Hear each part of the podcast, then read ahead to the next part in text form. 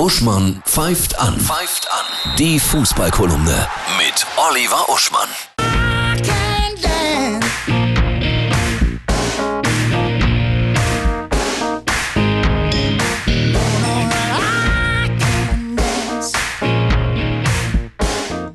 Genesis waren das mit I Can't Dance. Ich sehe gerade nebenbei auch das Musikvideo, also da fällt mir nicht viel zu ein, außer wild.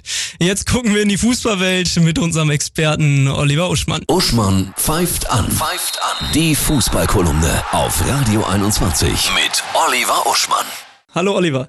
Hallo Sean. Ja, wir haben jetzt ja gerade die Hinrunde hinter uns. Die Jungs aus der ersten und zweiten Bundesliga haben es in die Winterpause geschafft. Und da würde ich sagen, ist es doch mal Zeit für ein Fazit von dir. Was sind so deine Highlights gewesen? Ja, das war eine unfassbar spannende, aufregende und überraschende Zeit, oder? Ich meine, wir haben Aufstiege erlebt, von denen keiner gerechnet hätte. Wir haben ein Bayer Leverkusen, das hier auf Meisterschaftskurs ist. Wir haben einen VfB Stuttgart, der performt, dass man sich die Augen reibt. Wir haben Holstein Kiel auf Platz 1 der zweiten Liga. Und dann haben wir wiederum Abstürze, die keiner erwartet hat, oder? BVB kriselt, Bayern kriselt ab und zu hier gegen Saarbrücken aus dem Pokal geflogen. Urs Fischer bei Union weg, Stichwort Kulttrainer. Und gestern wird auch noch Steffen Baumgart bei Köln gefeuert. Ich sag mal so, Sean. Das war, ist so aufregend und überraschend, wie früher Wrestling war wo man gar nicht wusste, wer wird jetzt vom Schurken zum Helden. Äh, also Wahnsinn, eine Dramaturgie vom Feinsten.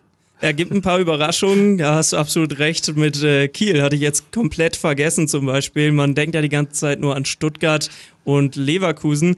Was ist denn so deine Flop-Mannschaft der Hinrunde? Ich liebe ja äh, Köln, ne? auch äh, familiär. Und äh, ja, dass so ein Kultmann wie Baumgart, der jetzt leider gehen musste, äh, dass der FC so abgestürzt ist, ist auch sehr bedauerlich.